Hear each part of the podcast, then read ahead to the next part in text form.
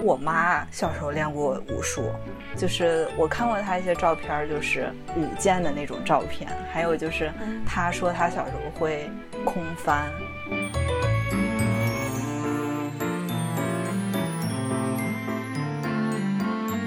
然后这时候在家附近刚好有个武馆，我就说 OK，既然我觉得这玩意挺有意思，我就去学一下吧，就开始去报个名学一下。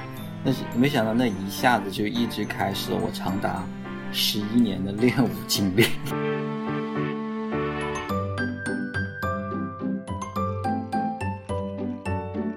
好像当时就是把太极拳从小架改成中架，就是把招式变大，就是动作变慢，这样的杀伤力就 对对，然后这样他这个动作慢了之后，杀伤力就低了嘛。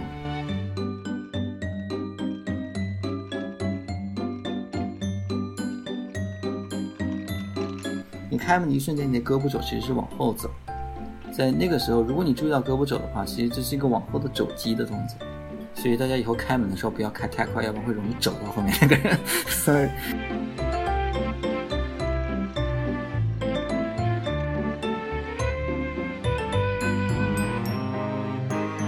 就说金毛狮王当时被他们就是和张无忌还有四美，大家是在一起的。他当时就在静静的听每个人的呼吸。然后听到每一个人，比如说这个人是绵长的呼吸，然后觉得嗯内功还可以。然后听到这个张无忌的呼吸是什么忽快忽慢还是怎么样，他就哇好厉害。然后他还听出了小昭说哎怎么小昭的呼吸有些异常，就不是那种正常他见识到的中原武功那一派的呼吸。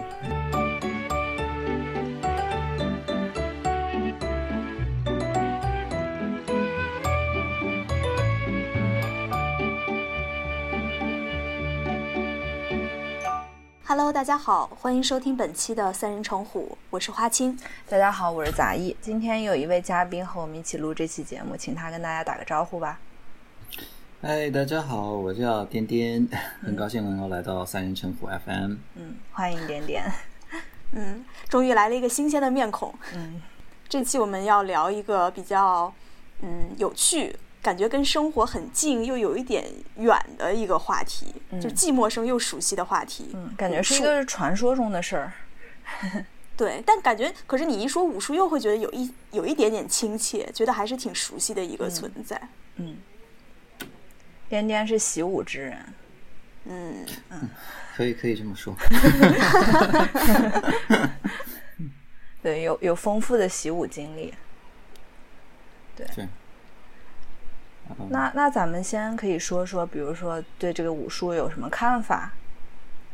呃，其实，对一提武术，我就总觉着会飞檐走壁的那种，嗯嗯，就感觉是电视剧看多了，小时候，就从一个地方飞到另外一个地方，然后轻功，嗯，就就反正一说武术，我会就联想到这个东西啊，你会吗？嗯，就是。我我觉得我可能就是处于两种很割裂状态，一种就是和你一样，觉得这是一个很传说的东西，而且一想这个就想到什么少林寺啊什么之类，哎，对对对，那些小和尚们在那儿练武。嗯，但另外一方面，因为我妈小时候练过武术，所以 我又对这个事情有个很现实的一种认知，就是我看过她一些照片，就是呃舞剑的那种照片，还有就是她说她小时候会。空翻，就是前就是就是手不着地那种。这种空翻算武术吗？不算体操吗？它可能算是一些基本功吧，我也不太清楚。反正他就可能是因为这个事情感觉还比较困难，所以他他说过，也不知道他练了多久啊？应该也小学的时候，应该练了有五六年吧。他练了这么久？对，因为就是。那边当时有个武术学校，反正好像是免费的，就是和他一起练，然后就随便练练，肯定肯定没有，我感觉应该也不会特别的专注的，对，但是也是系统的。哦，你这样一说，我想起来，我爸其实也学过。哦，我爸小时候学加入过自然门，好像是，就是那个一个什么宗教吗？不是宗教。对，这样说着有点像宗教。据说当时是每天对着墙打拳，然后呢是一厚叠的纸钉在那个墙上。嗯，就是每天练完之后，打完拳打完一通，然后就撕掉一张，每天这样撕一张，这样子练。但练了多久我不知道，我估计 没有多长时间。这很有意思。颠颠呢？你你有什么认识？为什么开始习最开始，对。哦，是是这样。首先，我我我想说一下，我不像杂艺的妈妈一样能够在那里做空翻嘛。我想先澄清一下，不要不要大家给一个印象就是哇，他也是能飞空翻，然后还舞剑的。OK，我先先澄清一下，没有，因为我学的比较晚。因为像我真正开始的时候，其实是那个时候已经。十九岁了，已经算是比较晚的时候，而且小时候的时候，我们也没有说特地的去去学习武术，因为我们那时候都忙着学习，嗯，对吧？忙着搞成绩 是吧？所以就没有。但是在我上高二的时候，二零二零一七年，哎呀，暴露年龄了啊，没关系，不用说几年。然后，然后我甄子丹那个时候拍了部电影，那部电影的名字叫做《导火线》。嗯，在那部电影里面，甄子丹。展示了一下综合性格斗，叫做 MMA（Mixed Martial Arts）。因为我头一次看到甄子丹在地上还能把人，就是把人困住、锁住，还能跟人打。然后说：“哎，这个很有意思。”我说：“武术还可以这样打。”然后后来才知道，原来这个东西叫做 Mixed Martial Arts。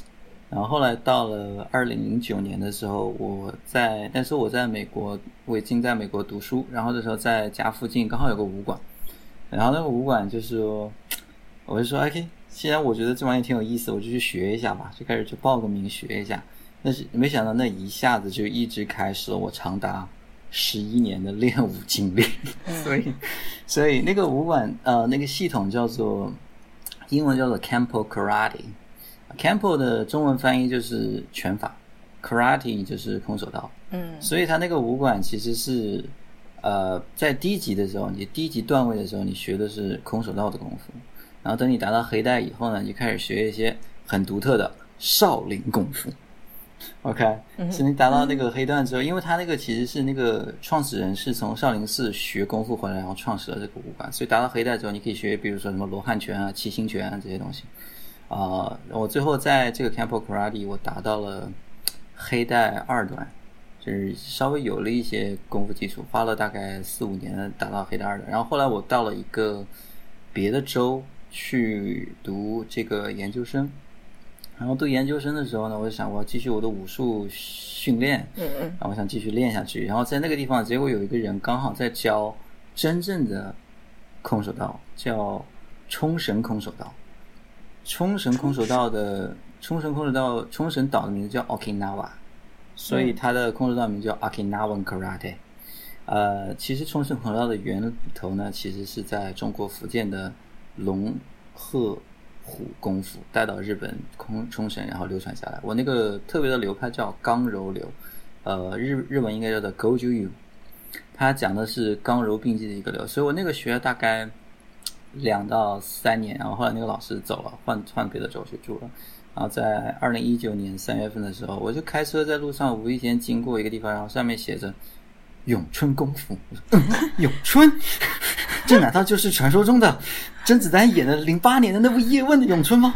然后我就过去，呃，进武馆跟师傅说，我想看一下、学一下，让我上了一节课。嗯，然后我觉得挺有意思。然后自那以后，我就开始一直练咏春。但是我这个咏春不是叶问派的，我这个咏春是因为叶问有有基本上，就以前有咏春三雄，哪三雄？叶问、姚才、阮岐山。嗯，我属于阮岐山那一派，阮岐山咏春比较少，不像叶问那么流传的那么广。大概这就是我的习武经历。所以你其实每一段都是自己主动去看到一个武馆呀，看到一个什么，然后去学的，并没有说跟着一个师傅、一个流派就一直深入的坚持下去。那理论上来说，你是想跟着一个师傅一直练下去嘛？但是第一个练康波卡拉里，是因为我去别的州了嘛，所以我就想，OK，maybe 我可以去尝试一下一个新的东西。对，然后结果发现学了那么多，发现其中有很多东西是相通的。嗯，就是你学学了冲绳空手道之后，你再学咏春，发现有些地方是相通，有些地方是不一样的。但是就是我觉得，就因为我看到了这么多不同的东西，让我对他的理解会更深一点。这是为什么？不是说说呃呃博文强制，对吧？你要多看不同的家，要百家齐放，然后总结有哪些好在一起。嗯所以我觉得这一点还是比较有意思的。但我觉得我现在这个师傅挺好的，他练咏春练了四十六年，所以我觉得跟他在一起的话，我觉得可以达到一个更高的境界。所以相当于你这个武术算是你怎么说健身生活的一部分吗？还会再额外去健身吗？呃，我觉得是，已这已经算是生活的一个重要组成部分了。因为其实练武功跟健身是两个概念。因为有的时候，比如说咏春练的时候，他练的肌肉跟健身练的肌肉不一样。健身练的肌肉是如何把肌肉变得更大只，就是变得更大只、更大力量。而咏春是如何把你的肌肉线条变得更长，这样在你发力的时候能够把劲发。所以他们练的是不同的东西。嗯如果你仔细看以前像那些，呃叶问呃这些咏春这些宗师，比如说叶问，他们的身形都是很瘦小的，就他们不是那种很大只的人。所以如果你想增强力量的话，可以练健身；但是想练咏春的话，你需要练不同的肌肉的部分，所以它两个是可以分开的。如果不是因为疫情的话，我有可能也会去稍微健身健身，试 试增强一些力量。这个是是还挺有意思的。所以中国的那种武术怎么说是都是这种不追求练练大肌肉这种类型的吗？还是说其实也是分流派的？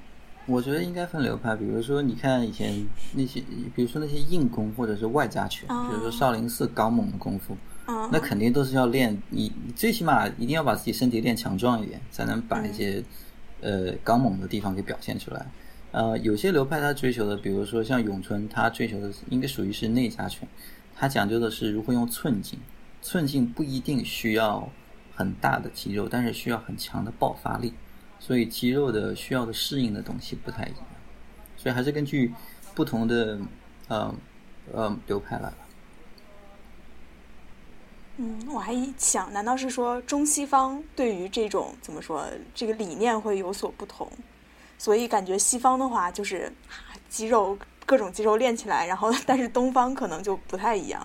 他们那个拳击选手都可块头大，看起来。对，因为他们拳击就是呃，拳击需要的是很强的这个上臂力量，还有腿腿腿部要非常灵活。是非拳击，你别看它虽然只能用手，但它是一个非常非常有技巧的运动。嗯嗯因为它，因为它就你，因为你只能用手，但你的步伐要非常灵活，你的身体要晃来晃去，然后要打到对方，同时你还要抗击打，各种方，所以它，呃，同时在我觉得你刚才提到一个中西方的东西，我觉得有的时候西方文化本身就比较崇尚的男性就比较崇尚这个肌肉肌肉形式，是这样子。所以你平时就这三段经历，就平时是到底怎么练呢？就平时每天都上课要练什么东西？对，呃，是，对，是每天每天是这样子的，因为，嗯、以前的时候，以前上课是经常一周去大概三次去武馆练功，现在因为咏春的话，我一般一周也去两次，但我不去的时候，我会在家练基本功，就是每天都会在家练基本功，就是师傅就说，如果你想把咏春练好，或者做任何一件事情，你必须每天都做这件事情，所以我就每天都在练。啊、基本上分解下来就是会先练一下一个就是吐纳的一个练习，让自己放松一些。就一开始哦我们一开始有个吐，对，有气息，要深呼吸，让自己把身体放松，因为咏春很讲究放松。然后阿姨就就开始 我已经开始吐纳了。开始深呼吸。然后这个怎么练呢？嗯，就是就是用这个吐纳的时候，我们一般是舌尖顶住上牙床，就是把舌头顶在上面，然后鼻子吸气，深深的吸进去，然后吐气的时候是从嘴把气吐出来，然后让气流从舌头两边出来，然后慢慢的出来，然后配合这个关节的放松和非放松。然后练完这个之后，就开始练基本功，比如说咏春基本功有圈手啊、三翻手啊、三星拳啊，从从头到尾练一遍。我每个动作大概练左右手呃合在一起，一共练五十遍嘛，就每个动作练五十遍。然后练完之后，你可以增加一些难度，比如说你给自己增加肌肉的强硬度，让自己的拳变得更更难练一点，给增加增加一些东西。然后练完之后，我基本上会练最咏春第一套拳叫小念头，小念头就是所有的咏春的动作结合在一起，结合在那套拳。练完那个之后，我会练一个没有木人桩的桩手，就是假装有个木人桩在面前，然后练一套。嗯练完那个之后我会练一套咏春桩刀，就是根据木人桩的桩手做出来的那个蝴蝶刀，就是咏春双刀，这电影看过。然后会练一些棍子的基本的东西，基本功就是练，因为有时候你把棍子拿起来可以练手臂肌肉，也是个劲道。然后最后会练一下，啊，过过来，你说。没有，我就还惊叹咏春还要用棍子。咏春，咏春其实拳法有三套：小念头、寻桥或者叫陈桥，还有一套标志，就三套拳。嗯但是三套拳把所有东西都盖在里面。咏春有一套刀法，有一套棍法，那棍法叫六点半棍法，嗯叫六点半棍，是一个嗯蛮厉害的棍法，是把棍当枪使，所以所以就是没有枪头的呃枪。嗯然后我最后结束的时候会练一套寻巧，因为我现在还没有学到标志，所以我只能练这么多。哇，那这样一套练下来要多长时间啊？呃，基本上一个半小时吧。哦，那还行，一个半小时。然后这这个需要的，就听起来我感觉好像也不需要太大的空间。对，不需要太大空间。呃，有很多东西是你的空间不需要很大，但是就是需要就是最起码就是可以左右动，尤其是练寻桥的时候，因为寻桥是讲究你把力往往外发，所以你需要一点空间移动，就还好。所以平时每天都会在家练一遍，就你刚才说的这一系列的动作。如果有时候太忙了的话，就会比如说本来只练五十遍，我就练二十遍，然后然后这样，然后这样这样会快一点。嗯那然后去武馆呢？去武馆就是学。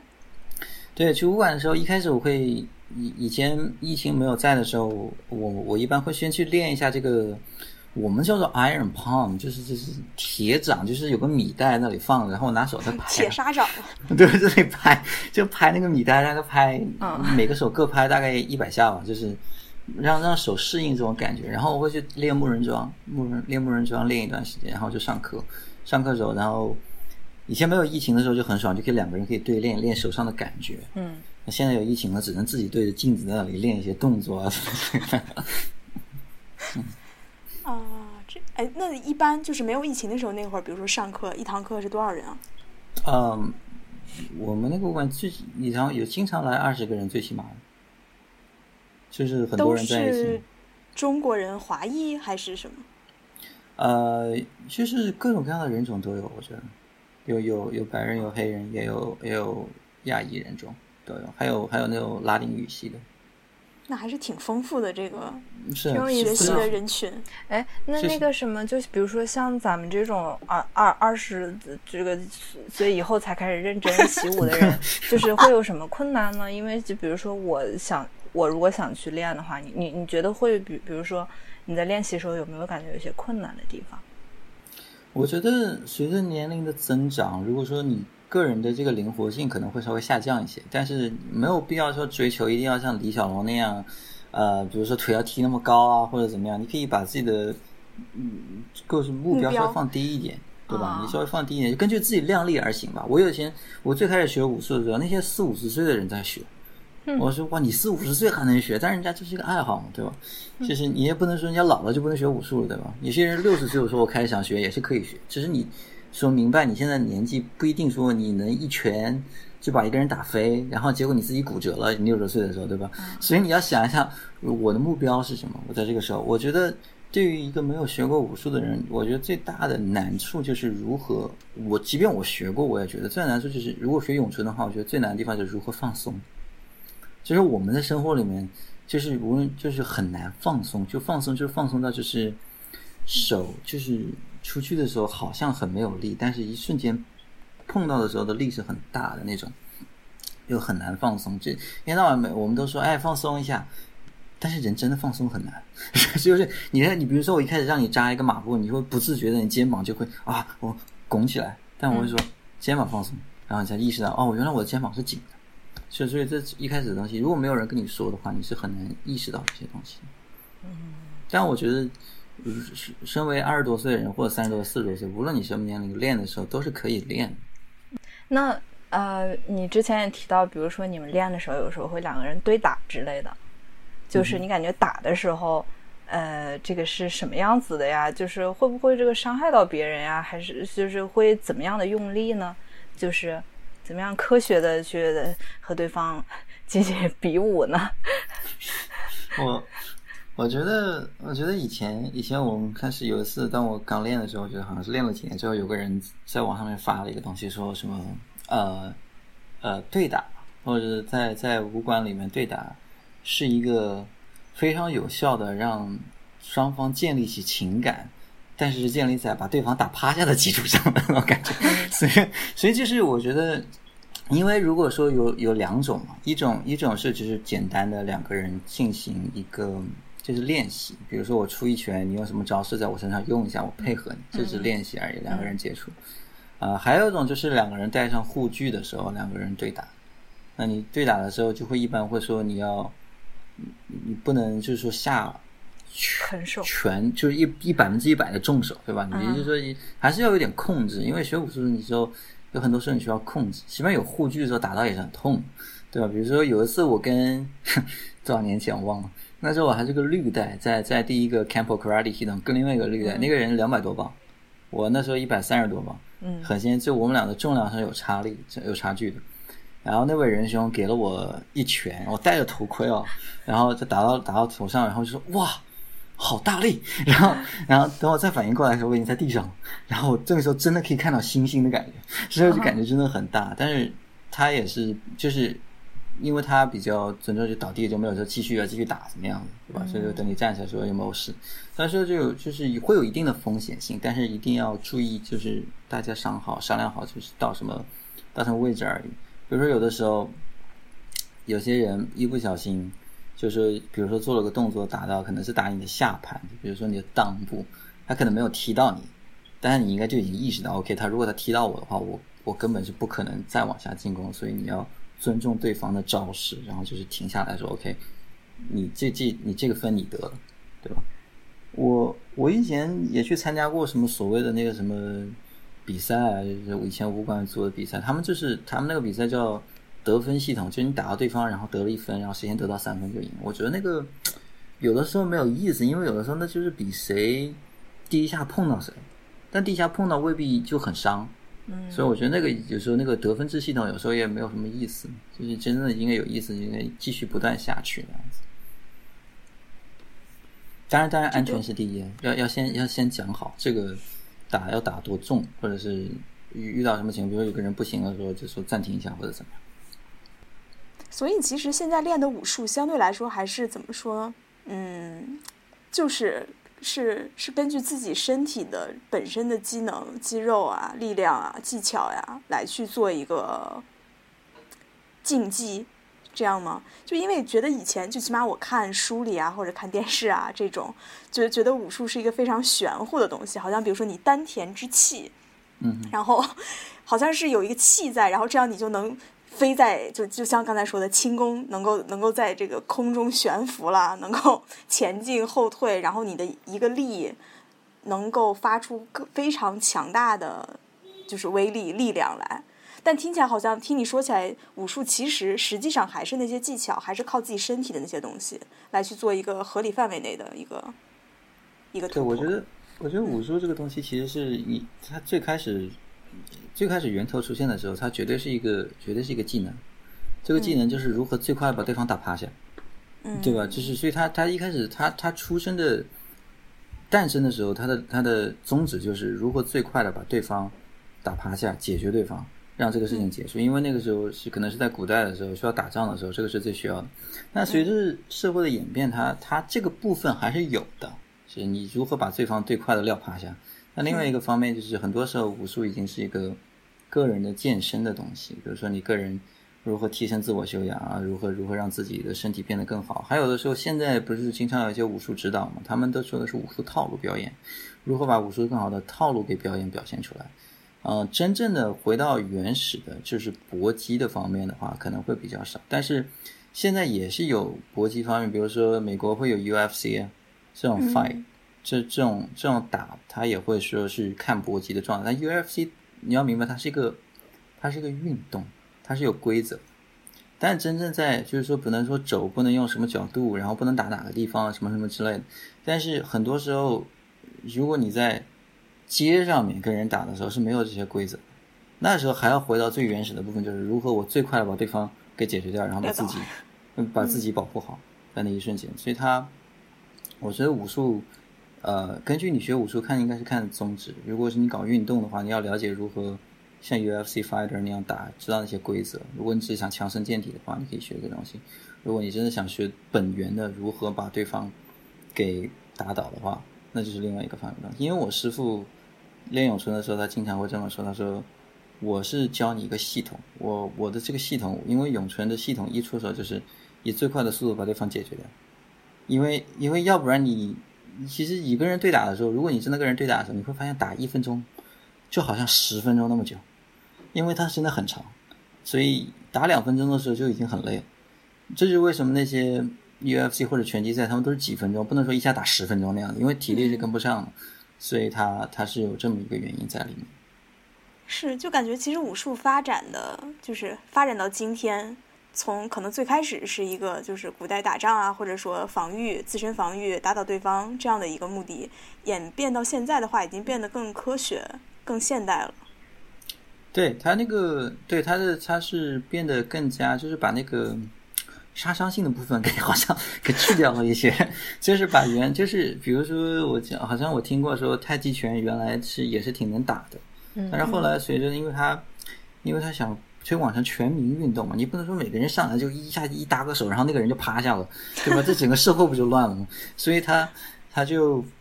好像当时就是把太极拳从小架改成中架，就是把招式变大，就是动作变慢，这样的杀伤力就对对。然后这样他这个动作慢了之后，杀伤力就低了嘛。然后杀，然后最后变成大架老架，然后就变得非常大，然后动作非常缓慢，就变成今天见到的太极拳。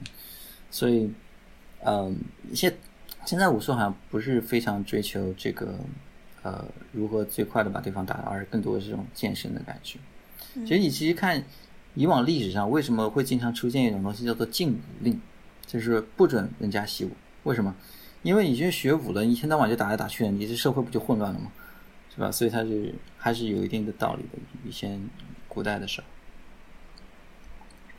对你这样一说，的确，我就想起来说太极拳的那个口诀嘛：一个大西瓜，中间 切一刀，一个分一半分给你，一半分给他。是你什么时候学的？哎，有这个说法吧，点点，你你知道这个吗？好像好像是一种编的一种口诀，就是对对。哦，杂艺你不知道？我不知道，但是你你连说带比划，我觉得还挺形象的。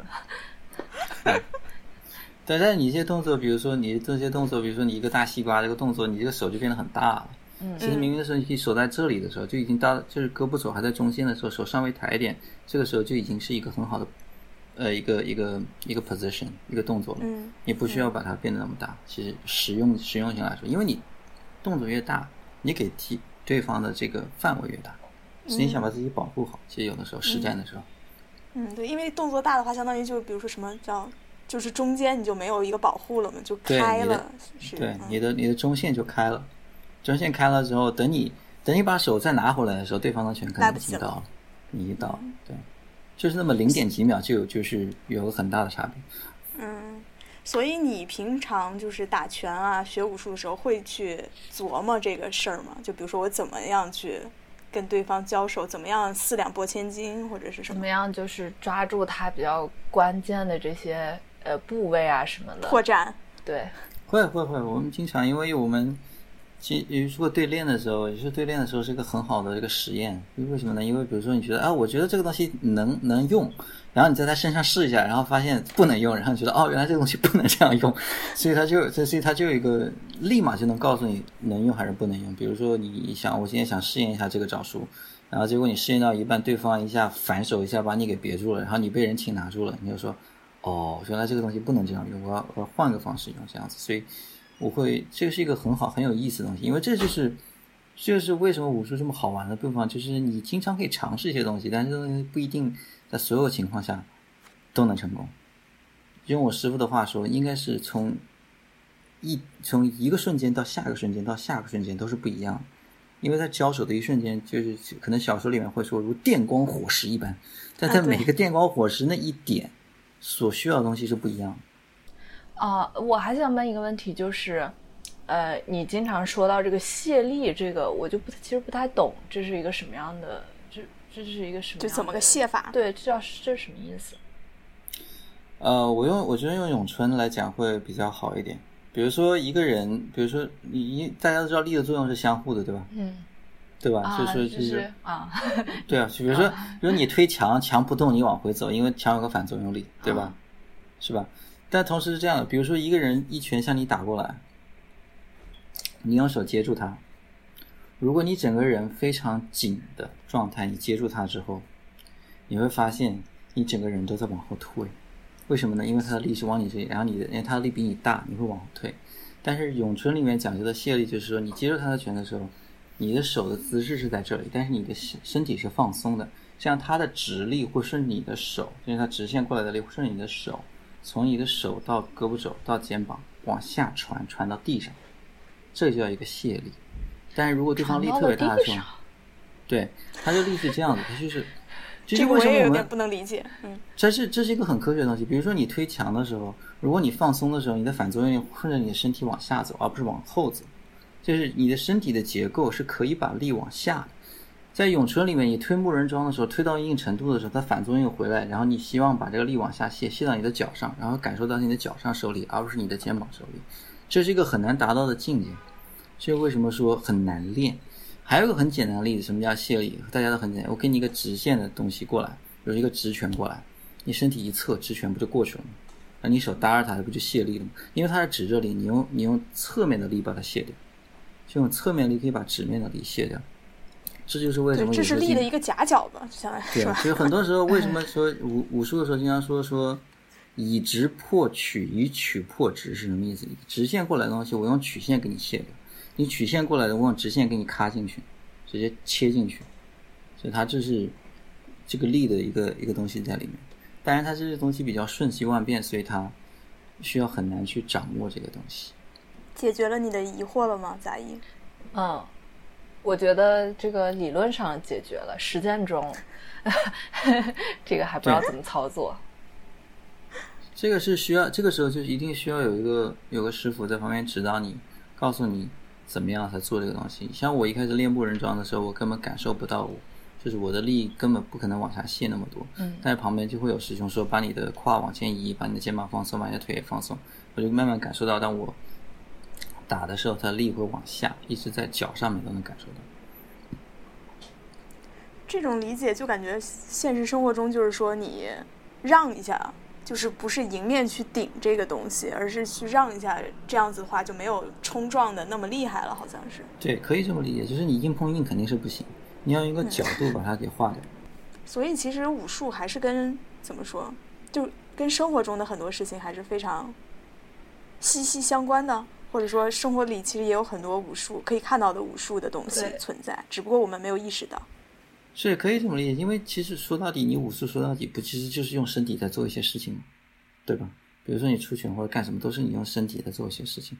你在生活中也干很多时候也是用你的身体去做一些事情，比如说你干活的时候，我给我可以举几个例子啊。我觉得嗯我举一个最简单的例子，大家都呼吸，对吧？活着的人都呼吸，对吧？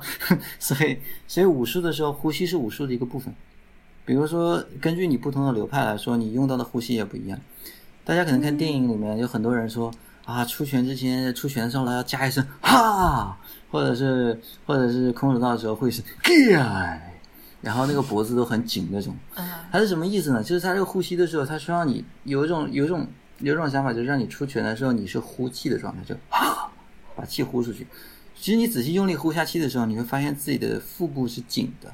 你嗯大喊一声，你腹部肌肉是收缩的，是会变紧的。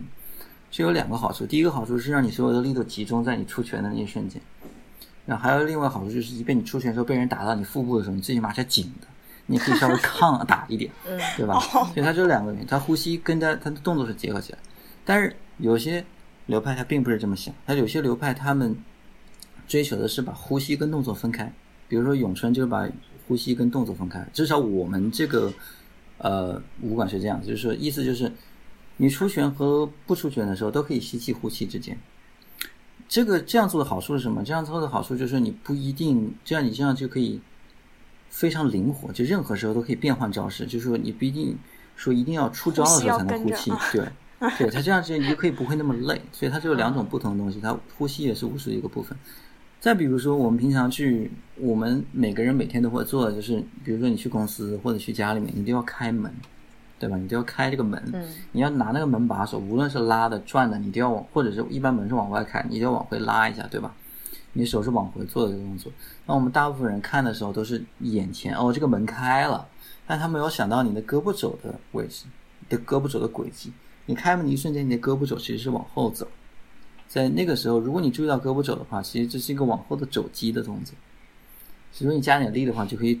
肘击后面的，如果你后面有个人的话，会肘到后面那个人。嗯，所以大家以后开门的时候不要开太快，要不然会容易肘到后面那个人。所以，所以这是这是一个，还有一个，比如说，现在可能大家都用洗衣机了，但是以前洗衣服的时候，你两个手要搓，对吧？对。一一个手是往回拉，一个是往下搓，这个动作，这样来回有个摩擦力。这个摩擦力其实是一个很重要的部分。比如说，一个人抓住你的手在这里，抓住你的手腕。嗯。你被抓住的那个手的手腕可以往回抽，然后另外一个手顺着你的手臂往下，就像你洗衣服搓衣服一样那一瞬间，这一抽的时候，你会把对方的手给搓掉，然后可以破掉对方的擒拿，在那一瞬间。这个动作在咏春第一套拳小念头里面也有，最后结尾的时候有一个动作。如果你的师傅不告诉你这个动作是这样用的，你以为你就在那里纯粹的搓自己的汗毛，其实这个动作是有用的。所以有很多东西，它就是这样的武术东西，很多东西它就藏在里面。有些人说武术就是一层窗户纸，你要捅破了，你就才知道武术到底是在讲什么东西。还有个例子，平常大家上楼梯，啊，就我就上楼梯一阶一阶上。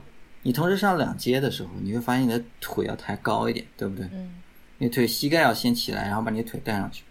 这个膝盖起来，其实在很多踢里面是很重要的，因为要踢腿，先要把膝盖抬起来，然后把脚给弹出去。咏春也是一样，咏春要先把膝盖抬到中间，然后再，然后用再出去这个这个力。所以有时候当我在练踢的时候，我刚是刚开始练咏春，有个有个比较师兄告诉我，他说你想练踢的话，你可以上楼梯的时候练。他说每次跨两级，然后把腿放在那边，然后蹬上去，然后再上去，再蹬再蹬。然后我要意识到，其实这两个动作是一样。所以他有些很多时候在日常生活中都是有这样子的。然后可能有些人也看过这个电影，叫做《Karate Kid》在。美国八几年的，然后后来成龙跟那个 Will Smith 的儿子 Jaden Smith 又翻拍了一个呃中国版，其中在老版的那个就是八十年代的那个人，那个老师在教这个孩子在教他这个空手道的时候，相当于去给车打蜡，然后拿手在身上画圈圈，他说这个叫 wax on wax off，其实那个打圈圈就是一就是一个空手道里面的格挡。所以我们都会画圈圈，用手画圈圈。其实那个时候你要把画圈圈画对了，其实是一个格挡。所以很多东西我们都没有意识到，但其实是存在于生活当中。或者听下来，我的感觉其实是给我的感觉啊，是武术它很多动作是从生活当中提炼出来的。对，其实是可以这样。其实有些时候，比如说你可能听说过什么虎拳啊、鹤拳啊、蛇拳啊什么之类的，他们之所以能够得到这些所谓的拳法，其实他们。从自然里面观察到这些动物是怎么做的，他们为什么能够做的这么好？我该用人的身体去怎么去模仿这个东西？所以它它里面是是来源于生活，武术肯定是来源于生活，但是武术之所以来源于生活，它同时也有自己的科学性在里面。如何用物理学的力啊，几何学取破直，直破取啊，还有你要研究人体的身体构造呀。比如说你打哪个地方呀？你打人家背可能没有那么痛，但是你在背上面把刀打到肾的那个地方，人家就会很痛，对吧？所以你要根据的东西，比如你打肋骨打第几根，最下面两根叫做 floating ribs，打不断了之后会插到肺里面，会比较痛。这些东西你都要了解。所以呃，所以然后如何最好的保护自己？其实最最经典的生理学就是你所有的身体中心线周围的东西都比较脆弱，心脏啊这些肺啊都在中心线旁边，还有你的裆部都是中心线，所以你要护好自己的中心线。嗯，所以基本上就是来源于生物，但是又是非常科学的一个东西。它同时也是一种艺术，因为它经过这么多年，大家不断的创造和创新，所以它也是一种艺术。刚才你提到的那个呼吸，其实我就想起来那个金庸小说里边，就《倚天屠龙记》里边有一段，就是说，呃，对，倚天，就说金毛狮王当时被他们就是和张无忌还有四美，大家是在一起的，他当时就在静静的听每个人的呼吸。然后听到每一个人，比如说这个人是绵长的呼吸，然后觉得嗯内功还可以。然后听到这个张无忌的呼吸是什么忽快忽慢还是怎么样，他就哇好厉害。然后他还听出了小昭说哎怎么小昭的呼吸有一些异常，就不是那种正常他见识到的中原武功那一派的呼吸。然后突然就联想到这个，觉得还挺有意思的。那个可能是金庸有些夸张，但是 但是 但是整体上来说。一个人的呼吸确实是蛮重要，就是你在练舞的时候，呼吸是很重要。有的时候，其实就是一个心肺功能嘛。就说到底，大家就是锻炼的时候，比如很多人打什么叫 body combat，叫就是 combat，他们叫 combat，就是也是锻炼一个心肺功能。其实心肺功能越强，你的体力就越好，基本上就是这个道理。那说到金庸，咱们是不是可以说更多一点儿？就是呃，因为感觉这个武术这个东西。嗯，好像很多时候大家一开始接触到它，都是从电影或者小说里面接触到的。嗯，是，嗯，你们有没有什么比较喜欢的书啊，或者电影是，嗯，跟武术相关的？书的话，其实只看过金庸写的《古龙》，金庸很多写。对，古龙只看过几本，很少。嗯，金庸看的会比较多一点，就各种功夫嘛，在里边。哎，金庸本人会不会？打武术呀？应该不会吧？金庸本身应该不会，他他老人家好像只是想象力和读的书比较多。嗯，金庸确实写过很多小说，然后可能金庸因为小说太深入人心了，所以大家都觉得这个武术应该是这样子，或功夫应该是这样子的。嗯嗯，我觉得其实有些时候，嗯，有些电影其实以及他的他的小说里面有些东西，呃。还是很有意思的，但是未必就是真实是这样子的，嗯，但是很多电影里面有些电影，啊，比如说，就是让我开始练武功的那个那个电影叫《导火线》，嗯，二零零七年甄子丹拍那部线的时候，他完全用了 MMA MMA 的风格，它里面很多动作在 UFC 里面都是可以看到的，都是实际上可以用的，呃，后来。他二零零八年拍了叶问之后，他很长一段时间风格都是叶问的风格，动作设计的时候，啊，都是有咏春的元素在里面。其实我们其实，呃，看电影的话，就是不要说一下子觉得哇，这个电影里面这个功夫一定可以这样用，但是要明白它是设计过的。OK，电影里面是设计过的，就是他这个拳怎么去，那个人怎么接，他两个人都是设计过的，但是它里面肯定会用到技巧，但是绝对不能说看到电影的时候说哇，这个技巧一定是这样用的。因为里面设计的那个人的反应和真实的人的反应未必是一样，所以，所以他他是很好看，但未必是非常实用。有的时候，嗯，不都有武术指导吗？像电影对，都是武术指导，他们都是动作设计好的，然后动作设计的非常漂亮，而且每个每个演员的那个功底又很好，所以能把它展现出来。对，就觉得功夫电影其实就是这一类，也也算是一个。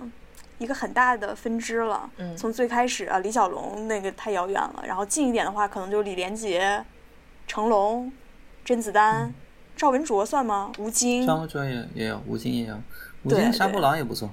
吴京的杀破狼跟甄子丹在一个杀破狼一的时候，他们俩在一个巷战，拿一个拿警棍，一个拿刀，那个设计的很漂亮。据说那段戏有两有段还是两个人就是随意发挥的，就是有时候指导，其实他们俩动作都很漂亮。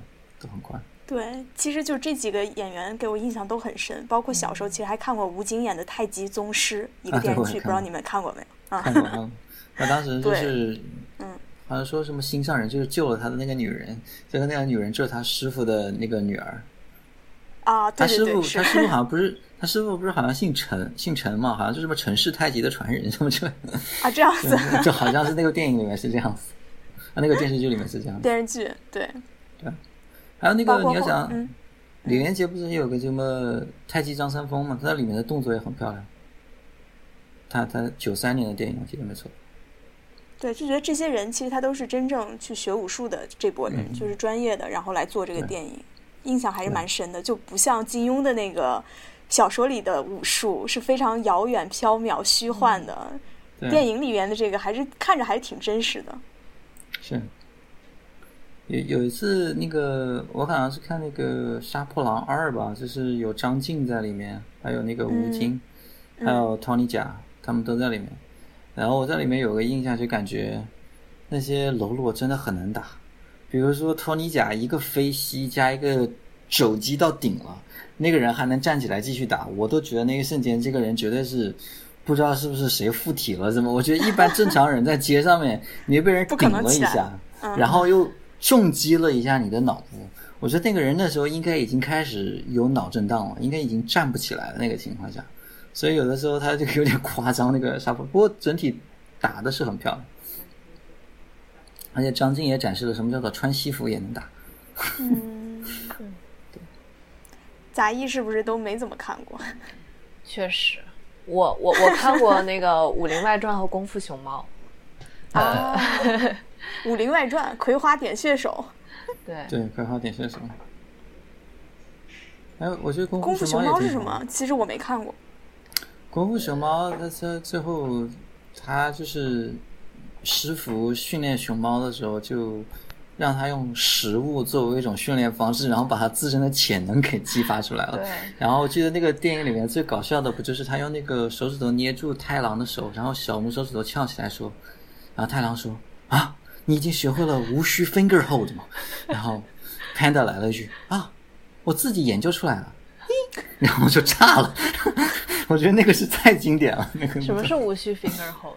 就是当时，这是当时就是他在那个店里面去参观的时候，然后他他一个手指头被那个师傅给捏住，就是那个电影里面创的，那个电影里面创的叫无需 finger hold，就是就说这个、这个指头捏捏住你之后，如果小拇手指头一动，你就会被炸得粉身碎骨，然后他里面笑死我了，那个那那段。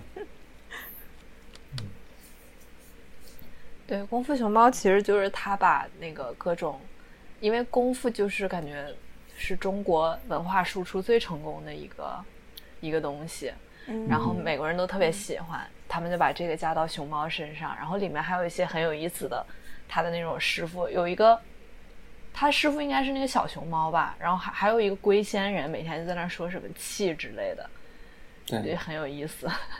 ，Master 乌 龟仙，人，嗯，对那龟龟仙人不是那个《龙珠》里边吗？对，龙珠里面有龟仙人。啊，啊，他说的那个乌龟，那乌龟在电影里面的名字叫 Master 乌龟，乌龟大师。哦，然后还有 Master 师傅，师傅师傅。就是师傅，它里面每个动物，它里面的其他那几个几个伙伴，比如说，呃，成龙配音的那个 Monkey，、还有 Lucy 刘配的那个蛇，Angelina Jolie 配的那个 Tiger，这他们基本上都是根据这个功夫的这个形来的。比如说你是什么虎形啊、鹤形啊、蛇形啊、猴形，他过来做几个，还有还有 Mantis 那个螳螂，螳螂拳也在里面，所以对也算是对武术的一个尊重，它这个动物形的一种尊重和展现。嗯，这个我还不知道。嗯，哎这个整个听下来，其实会觉得好像外国人对中国功夫的想象，好像比中国人更更真切一点，更具象。对，对他们，其实很多人就是七十年代的时候，李小龙的电影让很多美国人都对功夫产生了兴趣。其实你再看美国的话，你发现美国很多地方都有武馆，就各种各样的风格，就是空手道、跆拳道，然后功夫啊，就是很多。你会发现，其实美国人其实真正爱功夫的也有很多，就是就想学，就想想想想像李小龙那样。他因为当时李小龙确实是创造了一波，然后那些人一直到今天都非常受影响，尤其是七十年代的那时候的人，现在可能没有像李小龙这样的人物存在，可能成龙大哥啊、李连杰、甄子丹，他们也在逐渐老去，所以他没有像李小龙当年那么辉煌，但是他们也确实用自己的影视作品在美国也打下了一些市场。尤其是叶问，叶问四就虽然是个纯粹编出来的故事，但最起码也比较贴切，呃，美国本身的这个呃歧视问题，也也算是比较写实。好吧，感觉这一期就把我对武术的幻想拉到了地面上。嗯，就是，也许有些时候，我可能可能可能，我不知道你们有没有这么问，有些人就经常问我，就说啊，如果我要去学武术，我应该学什么风格？比如说一个女生，我如果如果如果保护我自己，对吧？就是这样这样这样这样。其实，我觉得任何一个武术都是有自己的好的地方。嗯，很多女很你们可能经常听说跆拳道，对吧？说很多女生学跆拳道什么什么之类的，对吧？呃，跆拳道其实最开始创始的时候，他们为什么都踢都那么高呢？是因为他们一开始最开始创的时候，他们要把人从马上面踢下来。所以他们的跆拳道腿都踢得很高，因为打仗的时候需要。对，因为你不是考过那个黑黑道呃黑段吗？什么黑带黑带？对，就是我我总印象中那个跆拳道的黑带都是能把腿提到天上那种。你你是不是也可以做到？啊我做不到，我做不到踢到天上的，因为跆拳道的人他们的腿都比较灵活。呃，但是很多女生学跆拳道是因为跆拳道其实女生就是腿会比手有力嘛，嗯，对吧？所以就是这样的情况下，如果那个人没有近身的情况下，你的跆拳道是很有用的。但但我说过，之前说过，武术或对打的时候，它是一个瞬间到另外一个瞬间的事情。当人远距离的时候，跆拳道非常有用，对吧？但你一个人在一个非常狭小的空间，那个人就在你的面前，你跆拳道需要空间去施展，这时候你腿可能踢不出去。这个时候你可能就需要膝盖了，在膝盖的时候，那膝盖什么拳用膝盖比较好，空手道用膝盖，功夫也用膝盖，泰拳也用膝盖。所以你会发现，OK，那我学任何一种东西，在一定的情况都有用。OK，再说你被人放倒在地上，那个人压在你身上，这个时候什么最有用？你可以，你可以用拳打他，用胳膊肘，呃，打他太阳穴或者打别的别的地方。但是巴西柔术在这个时候也很有用，因为巴西柔术就是在地上打。嗯，所以看过奥运会好像，嗯，对，你巴西柔术或者是你的在或者是日本柔术，日本也有个柔道或者柔术，日本柔术也有锁啊、擒拿这些东西，它在不同的时候会有不同的作用，所以我觉得无论每个人去学什么东西，在一定的情况下都是有用的，但是如果你能够把每个东西都学一点的话，就我觉得会非常有用，嗯。我觉得学我最近开始学咏春之后，我就学了一年多。我觉得咏春有个好处就是，能够让如果我真的学成的话，只让我有机会跟比我大致很多的人对打，我觉得是一个很有意思的事情。因为这才是真正的技巧。所以还是没有一个建议，到底该学啥是吧？我建议 建议，我觉得学啥都可以，但我觉得一定要找到。我觉得可以学一些，比如说女生可以学一些啥，嗯。空手道可以学，呃，咏春也可以学，散打也可以，或者 MMA 都行。其实关键，其实最其实最好，我们很多时候说 self defense 就是自我防护的最好的方法，是最好的方法就是，呃，就是 avoid 避免，就是看情况不对就先走，就是尽量不要说跟人家进行冲突，这样子就是能走最好还是先走掉这样子。但是像我师傅说，我们。练功，如果说有什么危险，尽量就是避免。如果真的发生冲突的时候，你现在脑子里面就应该不应该是想怎么避免，而是以最快的速度把对方解决掉。是，这这才是一个东西。不过，当然这都是个人的追求，但我觉得每个人学一点总是有点好处的。我觉得这最起码也有强身健体，或者是让自己整个人更自信啊，或者怎么样。嗯。